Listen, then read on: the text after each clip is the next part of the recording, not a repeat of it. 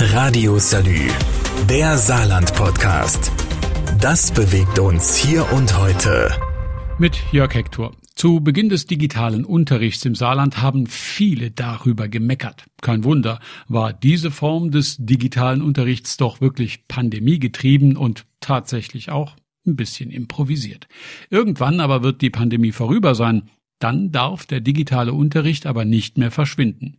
Zu wertvoll sind die Erfahrungen des zugegebenermaßen etwas chaotischen Homeschoolings aus den Anfängen. Um das Thema digitale Schule ist inzwischen eine wirklich funktionable und auch begehrte Infrastruktur entstanden. Digitale Endgeräte, Tablets sind ausgeliefert worden und es wächst die Erfahrung und der Spaß am Ausprobieren, berichtet Bildungsministerin Christine Streichert-Klivo. Was sehr gut funktioniert, ist, dass äh, Schülerinnen und Schüler sehr gerne mit den Geräten arbeiten und umgehen, ähm, weil sie sich, glaube ich, auch abgeholt fühlen in ihrer normalen Lebenswelt. Bis März sollen auch alle 9400 Lehrer in diese digitale Welt eintreten können. Die mobilen Endgeräte zur dienstlichen Nutzung sind jetzt schon zu rund 70 Prozent in den Lehrerzimmern angekommen.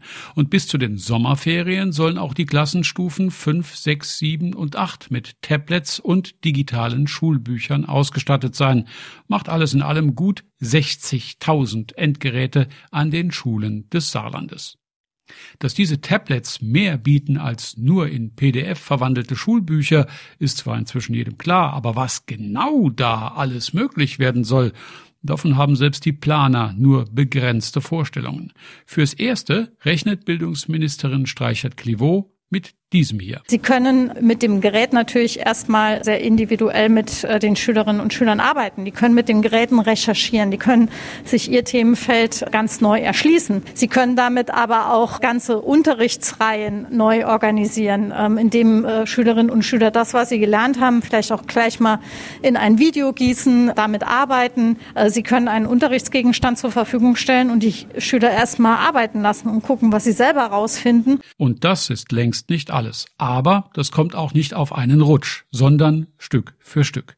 Lehrer, Schüler, Eltern und die Hersteller von Bildungsinhalten tasten sich langsam in das digitale Schulzeitalter, aber stetig.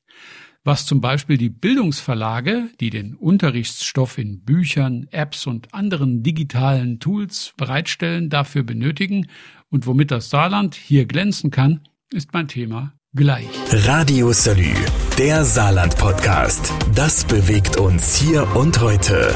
Täglich neu. Mit Jörg Hector. Die Pandemie hat ein Gutes für die Schüler im Schlepptau. Der Unterricht ist sozusagen teilweise digital wachgeküsst worden. Das war zu Beginn recht holprig und auch ein gutes Stück nervend, aber inzwischen hat der Siegeszug des Digitalen in den Schulen Fahrt aufgenommen.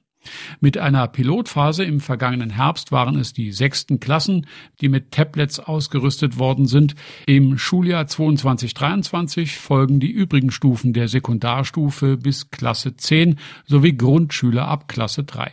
Nach und nach wird eine landesweite systematische Medienausleihe mit digitalen Büchern und Lernmedien aufgebaut. Wichtiger Baustein für die digitale Bildung ist die landeseigene Bildungscloud Online-Schule Saarland, besser bekannt unter dem Kürzel OSS. Die ist seit März 2020 für digital gestützten Unterricht am Start. Auf dieser Plattform arbeiten inzwischen über 100.000 User.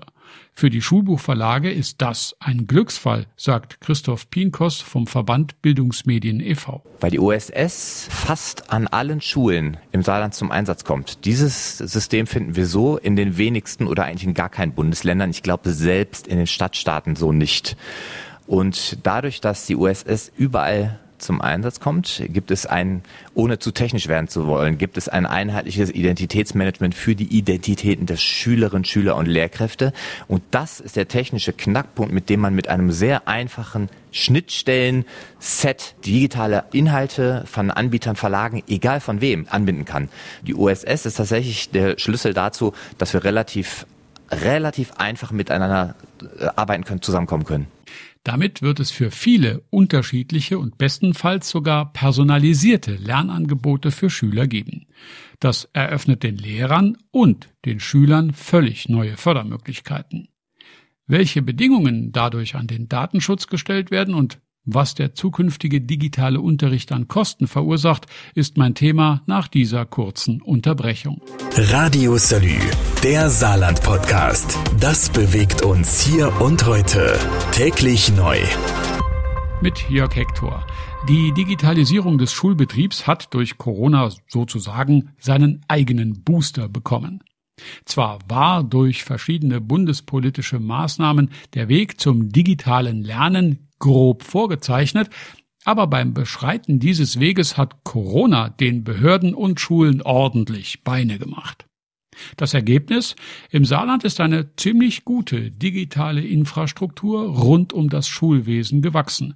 Ausbaufähig noch, sicher, das ist klar, aber die ersten Schritte sind erfolgreich gemacht. 50 Millionen Euro hat das Land für mobile Endgeräte bereitgestellt und die Landkreise als Schulträger haben die Geräte dann gekauft. Und sie werden sie auch warten und administrieren. Im laufenden Betrieb sollen die Endgeräte und die digitalen Schulbücher über Leihgebühren finanziert werden.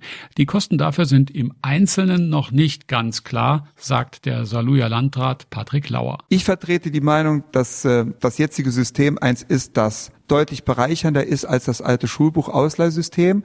Das heißt, man kriegt jetzt ein Gerät, man kriegt digitale Inhalte, man kann viel besser auf die Bedürfnisse des Kindes eingehen.